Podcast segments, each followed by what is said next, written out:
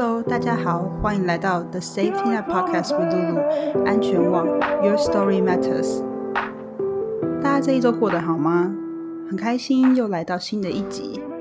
在我们开始今天的节目之前呢，我想要偷偷和你说，今天的节目实在太太太精彩了。夏天快要到了，你是不是很想要练腹肌和马甲线？你是不是很想做饮食控制？你是不是觉得减脂一定要痛苦的吃水煮餐？然后你是不是觉得健身很难，不知道怎么开始？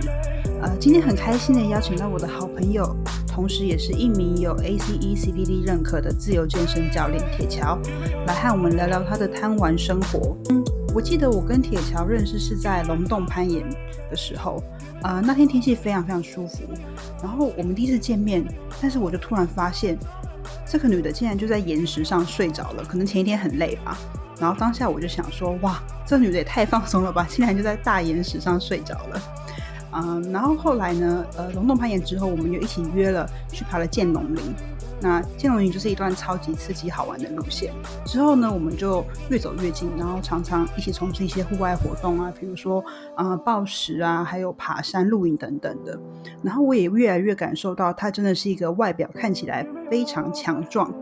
但是内心根本就是小公主的一个女生。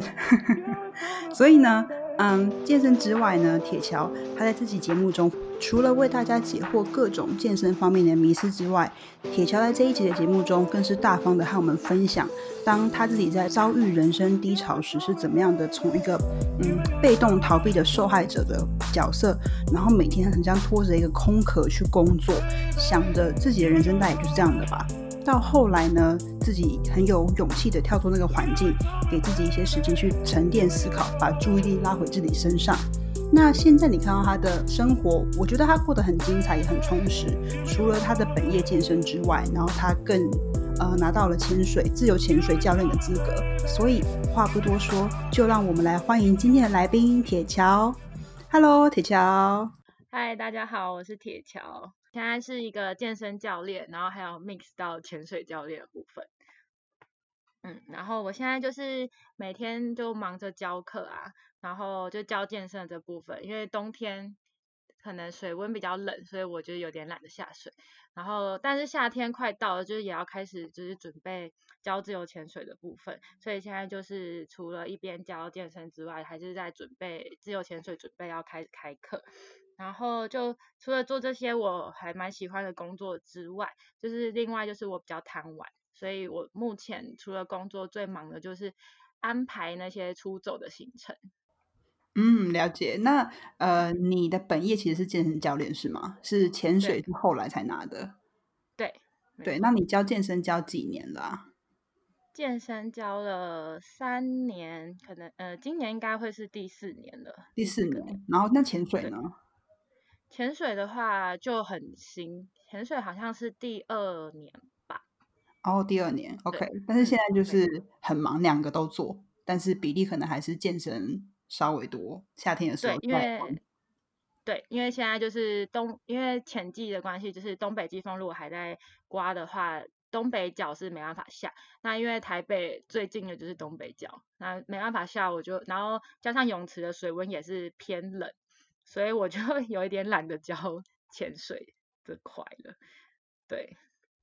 ，OK，好，所以呃，那我们先从健身出发好了。我想要就是聊聊说你在健身的过程中啊，因为你一定有很多学生，你自己是自由教练嘛，这样子。那想要问你说，一般人有没有对健身有怎样的迷失？就是你很常被 问到的问题，可能前三名之类的，可不可以请你举一些例子？这样好。就是呃，就让我的学生来，他们可能一开始除了运动之外，他们就会问说，那饮食要怎么去调整？那他们就会问说，那减脂是不是一定要吃水煮餐？是不是我一定就是要戒甜食？我觉得应该很多人都会有这个想法，对。那其实就是就是想给大家一个观念，就是其实食物它是没有分好的跟坏的。就是没有所谓的好食物，就是我一定要多吃一点，或是也没有所谓的坏食物，是我一定是不可以吃、不可以碰的部分。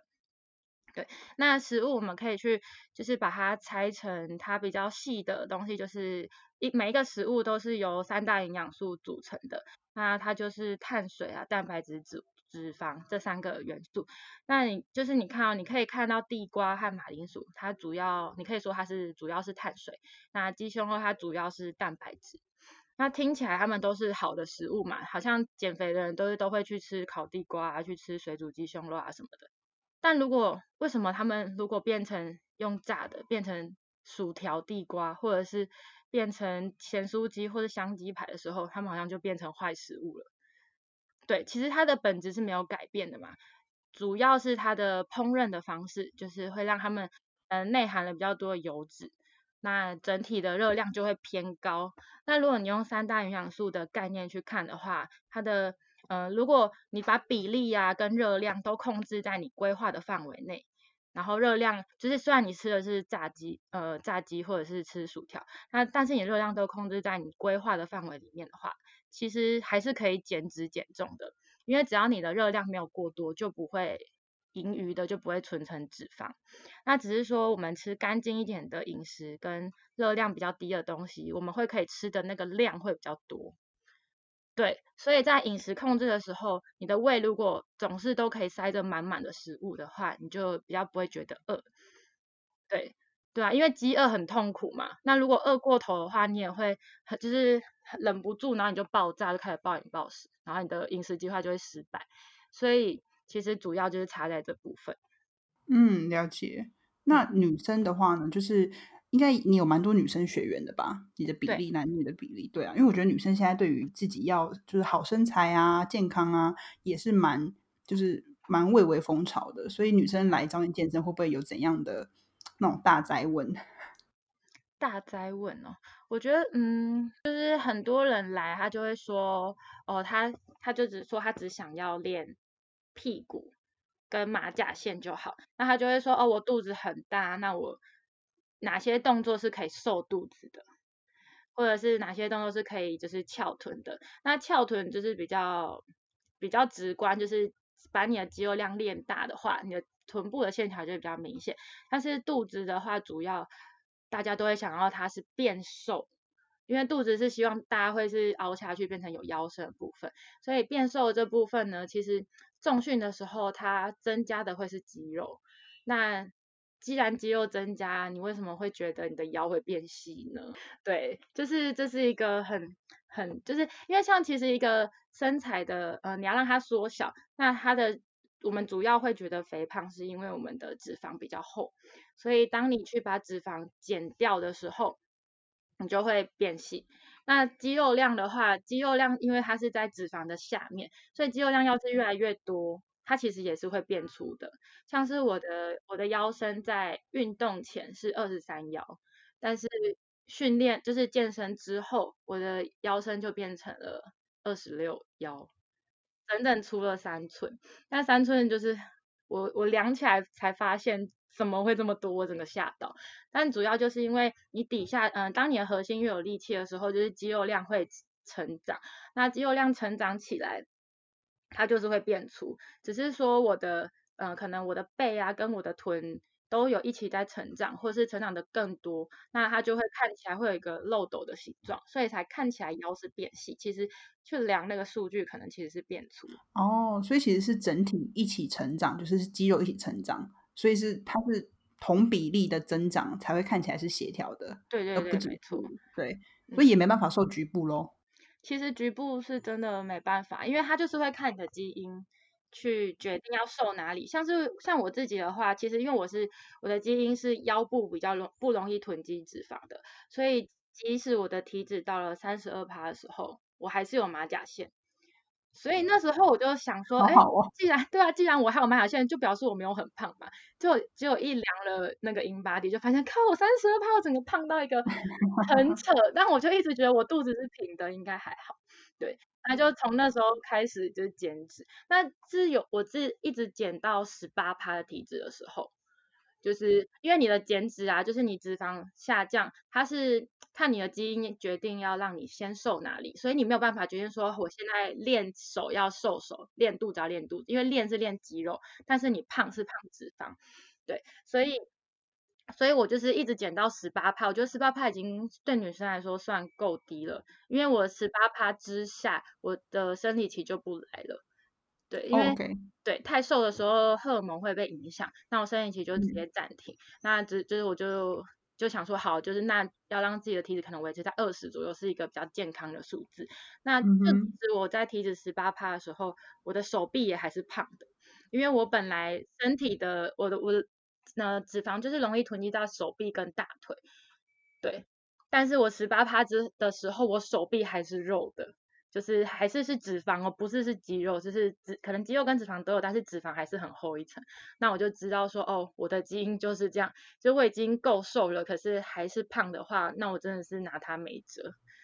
哦，所以是这个情况的话，就是怎么办？就没有任何的嗯方方法可以去做它，就是再靠饮食啊，再靠运动都没有办法，就是先天的基因。如果已经到这个程度了，对，可能就是要再更瘦，但是更瘦荷尔蒙就不来，所以我就不会想要更瘦。那如果这样子下去的话，可能可以再努力个几年看看，因为像我的大腿本来也是容易囤积脂肪，但是这几年呃六年吧的运动下来，我觉得我的大腿好像囤积脂肪的量好像没有那么多了，但是手臂还是很多，所以我想说可能再努力几年看看，如果它还是很就是比较难受的话，那我也没办法。那如果真的真的没有办法受到它的话，那也只能靠医美了，可能要去靠抽脂。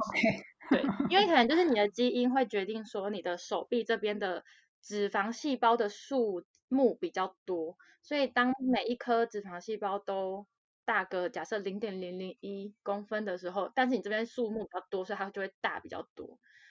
对，所以就是你没有办法去控制你的基因要到底把脂肪囤在哪里，但你就只能靠嗯后天，就是尽量去改变。但如果没办法改变，其实我也不会想靠医美，因为第一个它非常昂贵，就是要一大笔钱，然后第二个是你做了侵入性的，可以说是治疗嘛，反正侵入性的这些调整，它会去破坏你的筋膜，那你的身体的筋膜是一片一整片的。就是不要说切开，光是打针好了，你筋膜被戳破，它的张力都会有改变。所以就是我不会想说要透过医美，我就是只能可能去接受自己的身体吧。我觉得去接受它会过得比较开心，而且你也不用，因为那是因为那审美的眼光是外在的，那你可以改变自己的审美眼光，也许曲线蛮明显的。或是粗的，可能我就觉得我粗我骄傲啊，所以我现在其实蛮接受这件事情。嗯，对对啊，因为像是粗重训，就是肌肉这件事情是训练才能得到，这不是天生就可以有的。对，对，所以我觉得大家应该要去接受自己的身体，然后接受它的样子。对对。但是自己还是可以主动的去做这些，怎么说？训练是必要的，训练运动这件事情。所以我觉得拉回来，我觉得在从刚刚你讲的过程中，其实健身运动这件事情，它其实培养是你的心理的什么怎么说？mental strength 心理强度、心理素质的强度多过于身体。因为就像你说的，也许你今天已经瘦到体脂十八趴，可是你的手臂还是看起来是粗的，那是先天基因没有办法的事情。所以你看到这么多主流的。好像完美的身材比例，那些令你羡慕的，也许他们就是先天有比较好的基因。那你现在要做的事情是什么？就是怨怨天尤人吗？当然不是，一定是就是你付出的努力，然后你现在就是享受你努力过过后的结果，接受你身体原本的样子。可是你从中得到好像是一种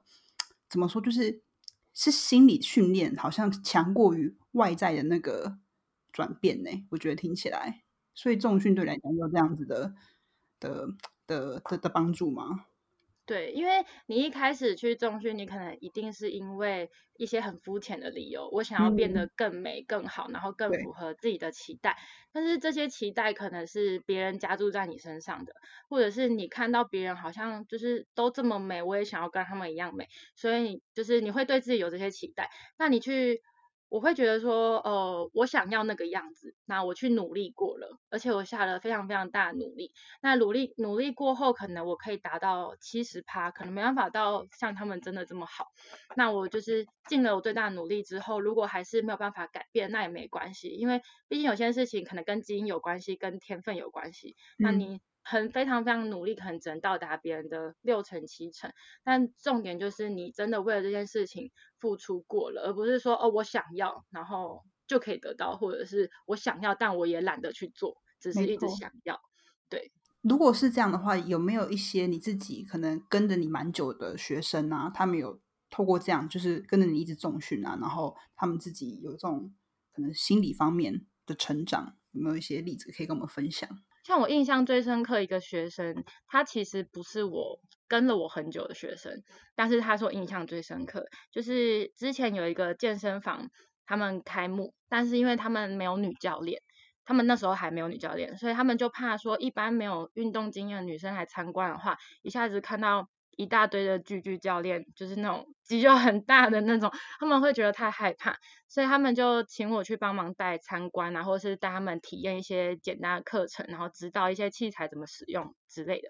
然后那个女生就来运动，她可能真的是第一次进健身房，她就一脸就是不知道怎么使用这些器机器。然后我那时候指导她做一些简单、很简单、很简单的机器材。她那时候她就说，她觉得就是重训这件事情很难。有很多很多很多的细节要注意，然后他觉得他没有办法做到，然后他想要我给他更简单的东西，或者是更简单的项目。但是就是其实有运动的人都应该都知道，说其实机器的训练已经比起自由重量要简单很多很多了，它就是中训里面最简单的事情了。那但是他那时候我就跟他说，那就是你可以去想想说。是不是在你的工作上，或者是在你的日常生活里面，你都只想要做自己有把握的事情？那当你就是遇到一点点挫折啊，或者是你感觉到有阻力的时候，那比起你去尝试，你会更想要回到你自己的舒适圈。对，那他就回答我说，嗯，对，好像是，就是工作上好像如果他遇到他没有做过或是没把握的事情的话，他都会推开，他都会直接说，哦，他没办法做到，可能要交给其他同事，因为他说他就是怕自己可能做不好，会会丢脸，或者是会连累其他人之类的。那我就跟他说，就是其实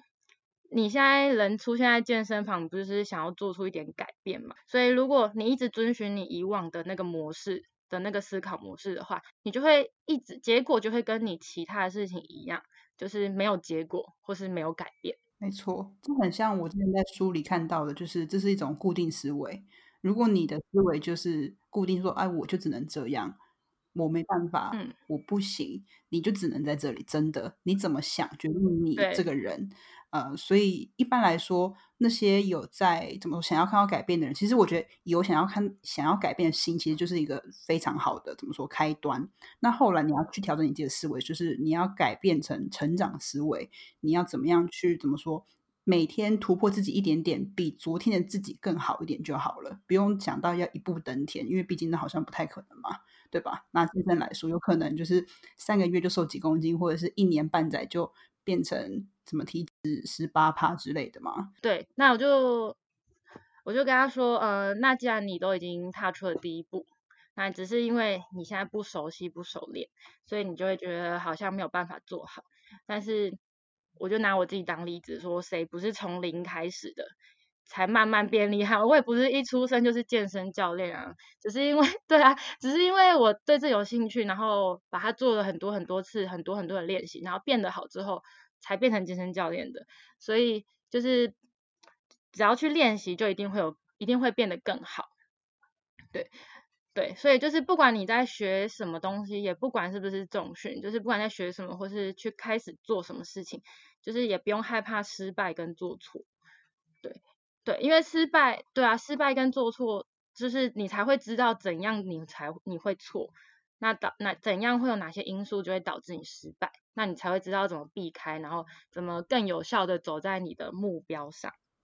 对，没错。我觉得铁桥的 IG 啊，就是大家如果有机会可以去看他的 IG 的 Story，他都会很仔细的打很多字在讲说，就是他训练的过程，他的学员啊训练过程，还有他自己。的一些呃，比如说你要怎么做啊，然后哪里要出力等等的。所以，如果你对重训啊、健身有兴趣，其实都可以去看他的 IG，然后可以从中获得很多很棒的知识。然后，当然，如果你想要找他去上课，你可以通过 IG 联络他，这样。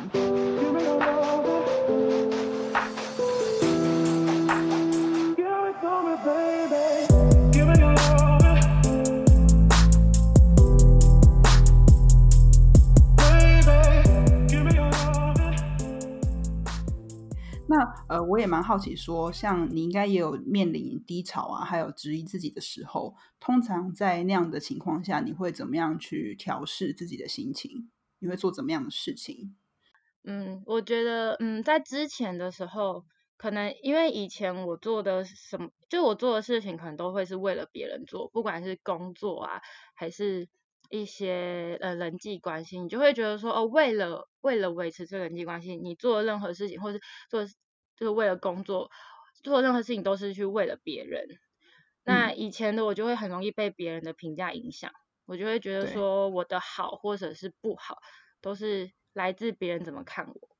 所以我就会很怕犯错，然后也很怕被指责。只要对，只要我被质疑，我就会，我就会，我觉得我我的内心世界就会变成一个好，我变成一个第三者，然后我用第三者的角度去骂自己，去责备啊，检讨自己。你怎么这么烂？对，就是对，我会把自己拉出来，变成一个人，另外一个人，然后用第三角度去骂自己。那在最低潮的时候，大概就是因为被。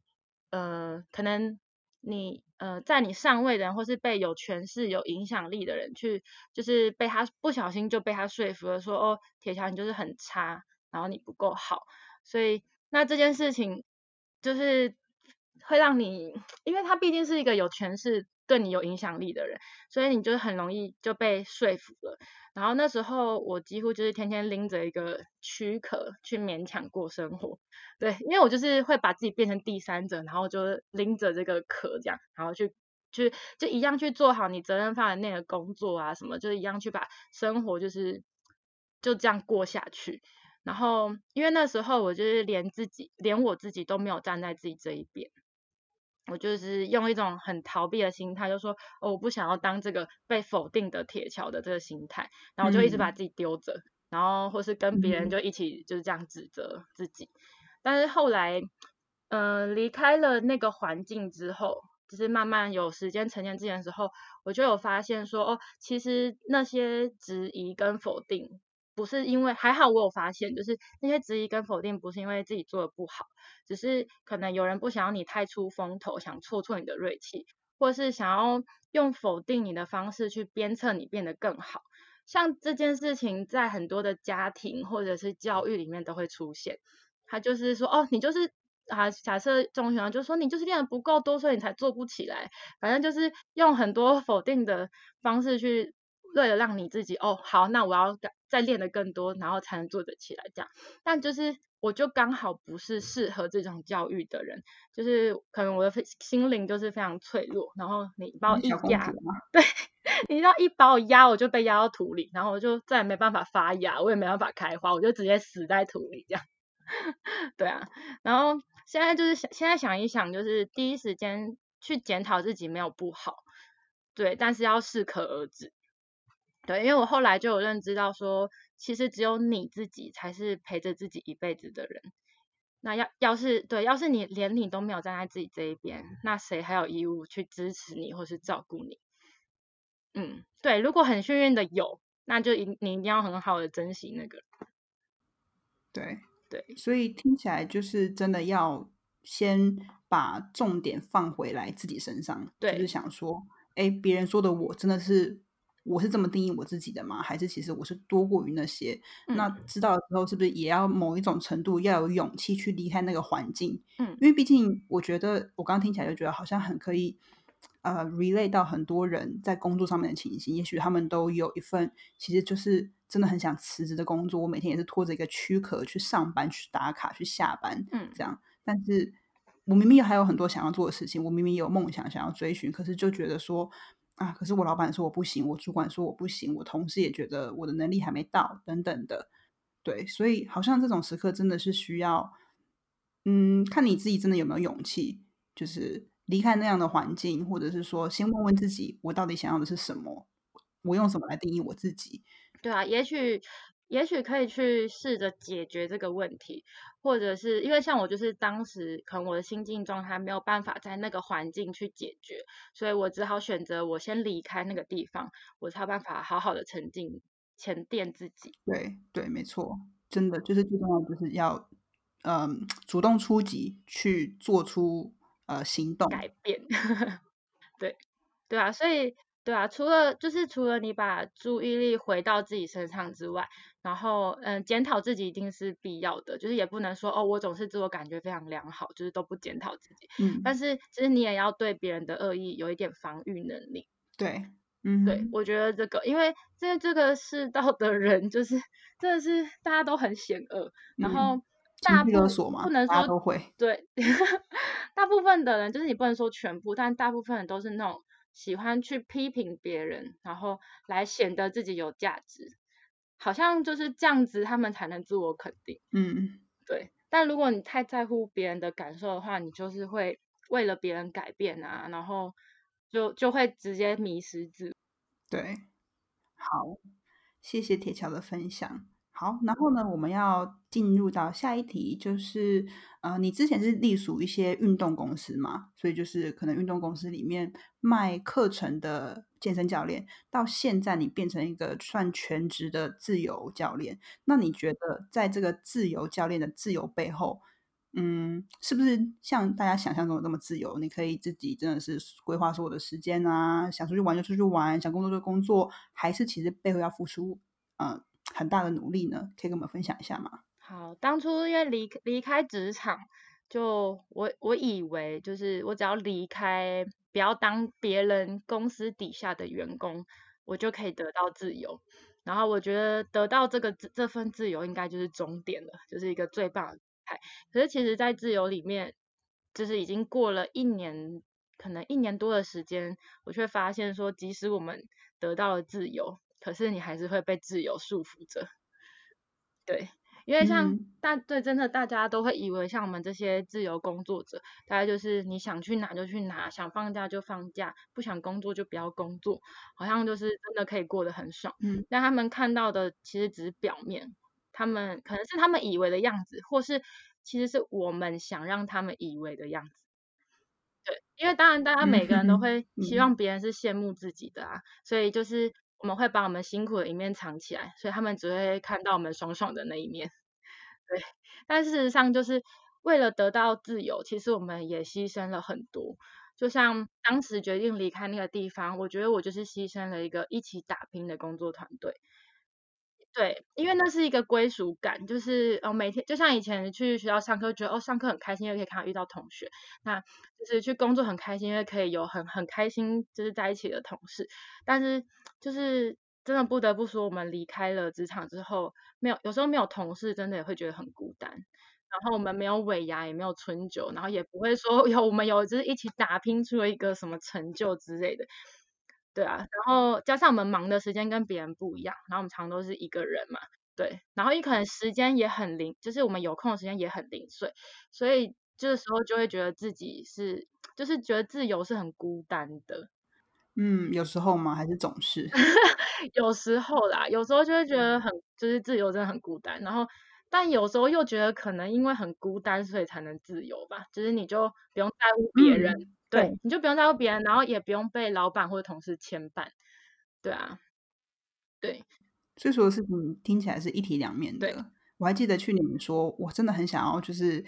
呃，请那些也是同样都是身为自由工作者的健身教练，然后办一场尾牙，哦，对对对，有办有有有，结果没有办成，就是 好棒哦，大自由教练没有尾牙，然后觉得很孤单，然后我说好，那我们一起吃个饭。对，不过也就是没，是 没有抽奖啊，没有抽奖，也没有那个，然后也不会在那边高喊说，哦，我们今年达到了什么什么目标，然后还要请那个什么一些歌手来表演，对不对？就没有，我们自己要要要表演就自己表演，哦，自己举重是不是？哦，大家加嘛，越举越重，可以好好吃饭就好。我我真的也可以可以呃同理，就是你说的。嗯，自由背后其实真的是，同时我觉得另外另外一个角度来讲，好孤单，没错。可是，嗯，你在做这些所谓的自由工作的时候，其实你是需要非常非常高的纪律的。我觉得有时候，嗯，其实你就是你自己的老板，因为没有人会跟你讲说你什么时候该把这个东西交出去。就你的例子，好，你没有人告诉你说，哎，什么时候我应该要呃排课表，什么时候我应该要怎么说，我要怎么样去。呃，监督我的学员的进步的程度等等的，所以，嗯，自由的背后其实是要高度的纪律吧。高度的。对啊，因为嗯像成为自由家以后，就是属于自己的时间就会突然多了很多很多出来。对，那因为人都是有惰性的，所以如果没有人去鞭策你进步的时候，你就很容易堕落。就是对啊，我刚那时候刚得到自由的时候，我就是大部分的时间只要不教课时间，我就会在家睡觉，因为可能之前真的太累了，所以一能够休休息，我就会让自己很大很大的休息。然后那时候真的是睡了一个月，真的很惨哎、就是真的是睡了一个月之后，发现哦不行，这个月除了教课时间，我几乎都在睡觉，这样子对。然后后来我就开始就觉得好，我要开始振作起来，我要让这些空闲的时间要变得比较有意义，可能做一些自己以前喜欢做但没时间做的事情，或者是看一些对跟自己工作有关的一些，像解剖学、机动学这些，就是让自己要有有有进步。虽然说你可以照着自己的节奏去进步，但是你还是要有在移动，就不能总是停留在原地。对，所以就是我们要很很自律的规划好自己的时间，才对啊，才能对得嗯起这些 自由的时间。嗯，嗯，你觉得在这样的过程中设定目标很重要吗？设定目标很重要吗？嗯，比如说你说我要读解剖学，比如说你说我要发展别的兴趣，那你会设定说，好，那我三个月内我可能要读完这本书，或是我六个月内我要去做到什么样什么样的程度？你自己会设定目标吗？因为我总觉得好像没有设定目标，你就会就就他在那边，可是你也没有什么动力去嗯，做它。我现在就是因为比较想要把自己过好，对我比较想要把就是专注力回在自己身上，所以我目前还没有给自己非常大压力。然后像一些我们念的这些书啊，解剖学、机动学之类，因为它其实算是工具书。那对，然后呃，因为像同一个章节，我可能看了六次，但是这六次我得到的感想都会不一样。因为假设说哦，现在他他现在百分之百的学问在这里，那你可能看了第一次，你可以看到呃第一层的收入的收获这样。那你只拿到这一层的知识，你可能去训练或是教课的时候，你就觉得哦，这是对我的训练或教课有一些改变。但是当你看了第二次的时候，就发现哎，为什么我上次没有看到这个重点？这个重点也很重要，对，然后又可以加入到你的嗯训练跟教课里面，然后可能看了第三次又有不一样的想法，所以其实工具书这东西就是会一直看一直看，然后随着你越来越进步啊，越来越多经验之后，你就会一直有很多不一样的学到的东西跟串联，就是会开始把，因为身体是一个整体，所以你不能只看了手，然后其实有时候你肩膀的问题会影响到你的髋，甚至你脚底的问题会影响到你的肩膀。对，所以就是同一本书可能会一直看很多很多次。对，然后像一些可能对像一些训练目标啊什么的，这个我就因为我目前比较喜欢，因为我比较贪玩，所以我玩了太多太多的项目。那重训这一块，我就是维持着我目前的能力，然后我会把我出去，比如说做一些像攀岩啊、瑜伽啊，甚至最近玩的一些空环或者是冲浪啊，有一些就是这些户外运动，我会把这些运动需要的部分，但我却缺乏的部分拿回健身房训练。对，但是我对，但是我不会给自己一个压力太大的目标，我只会觉得说，哦，我要把这个训练的东西用应用上去就好，我不会要求说自己可能哦攀岩我已经什么一定要爬到什么 V two V 三的路线啊，我觉得玩的快乐，然后才是最重要的。真的享受过程。嗯，可能我目前还没有对自己太严苛，但也许 之后会。开启了这个思考。对对对，因为现在就是太多太多喜欢的事情都想要做，所以比较没有说要把一件事情做得很棒很棒。像我现在比较专注的只会在健身跟潜水这两个，会投入比较多心力。那其他的部分就是我可以玩得开心就好。对，那这样子我觉得其实是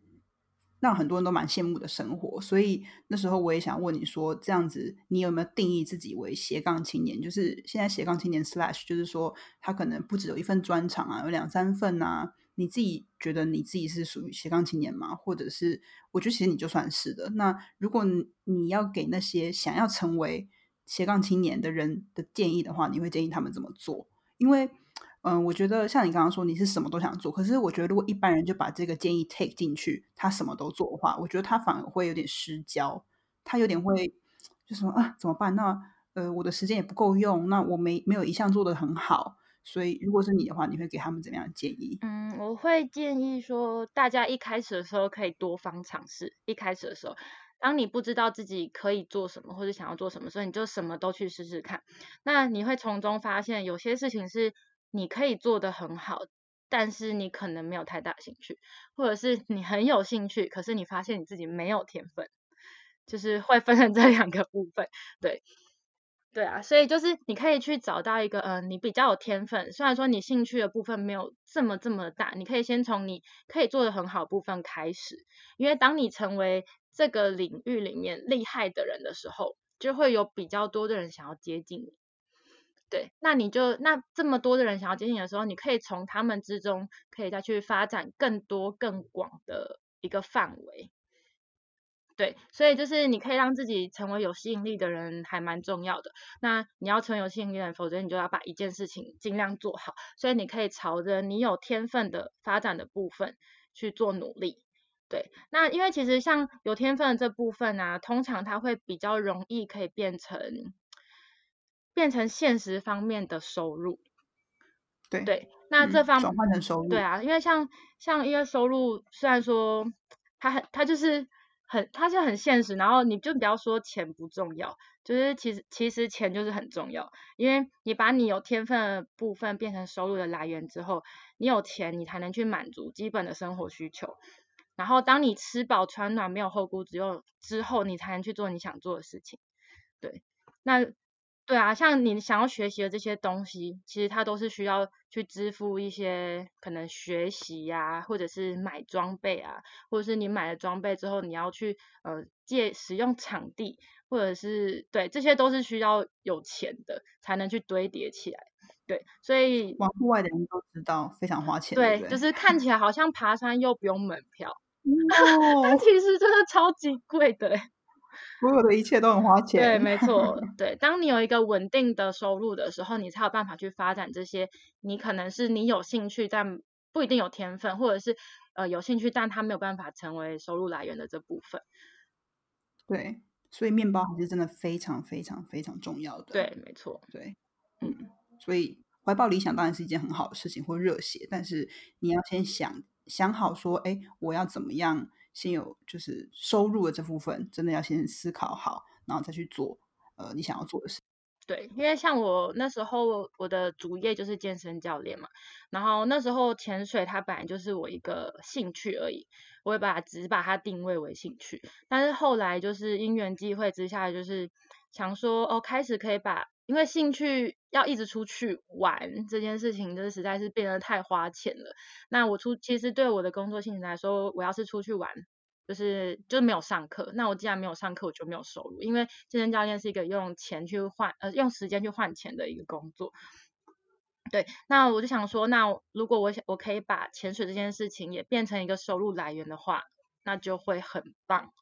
对。所以，对啊，所以那时候我就是开始去考了考了教练，然后就把教学跟兴趣结合在一起，然后后来也可以，就是等你的学生就是 OK 之后，你也可以带他们出去潜旅，就是就可以把你喜欢做的事情，也就是整合到你的工作里面，这样就会过，就是过得很开心。对，但就是前，对啊，前提前提就是你要把健身这件事情做得很好。就是你要一个很扎根的东西，你才能去发展下一个。但如果你同时发展两个，我相信我如果真的到那时候那么做，我两个可能都不会发展的很好。没错，好，谢谢你的建议。然后呢，最后的最后呢，想要问铁桥说，你是怎么样想象未来三年或五年过后的自己呢？有没有什么大蓝图？三年或五年？哦，好哦，这。因为这三五年，因为就是考虑到年纪的关系，然后加上自己的小时候的梦想，小时候梦想就是想要当家庭主妇。但因为现在的呃经济之下，除非你的另一半口袋够深，不然要成为一个专职家庭主妇，其实没有那么简单。那但是我就想说，三五年内我比较想就是想要完成就是生小孩这件事情。对，对，因为在就是我就想要在我的孕期之中是可以持续训练的，然后其实我想要做的就是怀孕的时候一样可以做伏地挺身跟引体向上的地表最强孕妇。Oh my god！我的一个小小的想要完成的事情，但其实它也没有多厉害，就是只要你去做就有了嘛。对，真的吗？对啊，就是因为我现在哦，我有我有就是为了这件事情，然后我有去进修就是孕产妇训练的研习课程，所以就是孕期之中要如何安全的训练这件事，就是我是有去钻研的。对，然后还有就是呃，我现在有在训练，就是负重个十到十五公斤的引体向上，因为到时候如果当妈妈，应该是真的会胖很多吧。我觉得你感觉在怀孕的时候也可以新增一个课程，就是来孕妇健身课程之类的。对啊，因为其实我现在已经有啦，就是我现在有一些对有一些学生，就是可能是孕期的妈妈或者是产后的训练，就是就已经有这样的学生。我觉得真的是你大有可为哎，你就是不管在人生的什么阶段都可以想着就是做喜欢的事情，然后同时又有收入，然后而且当好棒哦。最强 对，当地表最强孕妇这件事情真的是对，大家去看铁桥 IG，你就觉得我不知道哎，我认识你久了之后，我才觉得我可以理解。可是刚才认识你，我不会觉得你是这样的女生哦。对，就是因为我就觉我觉得就是可能我心中就是会有一个小小的目标，但我可能不会就是设定一个非常很难达成的事情。那我就是很想要去做一件事情的时候。我就会先去想说，好，如果我有什么前置作业，我先学会这个的话，那我再上手那个会比较容易上手。所以我就是会先去把把它可能需要的因素，可能先得到一点点技能。那到时候我真的在进入那个状况的时候，我就会比较容易给自己比较多的对。但是这个会有一个缺点，就是如果我我常常就会想说，我想要准备好了再去。呃，就是其实很多事情是没有什么叫做准备好了，对，所以我现在有在调整心态，就说哦，我当然可以在前置的时候先偷学一点，先有一点努力，但是如果在学习的过程中遇到太多挫折的时候，也不能太就是一下子就说哦，我没天分，嗯，但其实有时候天分是你需要去跨过一个坎，你才会发现，哎，原来其实我是有天分，其实我可能就是可以去努力的。真的，我觉得这样的建议也是，我想对对我啊，然后对听众也都是非常非常受用。好的，所以今天是非常非常谢谢铁桥来上我们的节目，接受我们的访谈。那我也会把铁桥的嗯 IG 放在就是我们节目的呃叙述栏的下方。那如果你有任何关于呃重训啊或者健身方面的问题，或者是潜水，其实都可以再透过 IG 来私讯他，然后问他，我相信他会非常非常乐意为你解答。对。所以今天非常谢谢铁桥，谢谢你。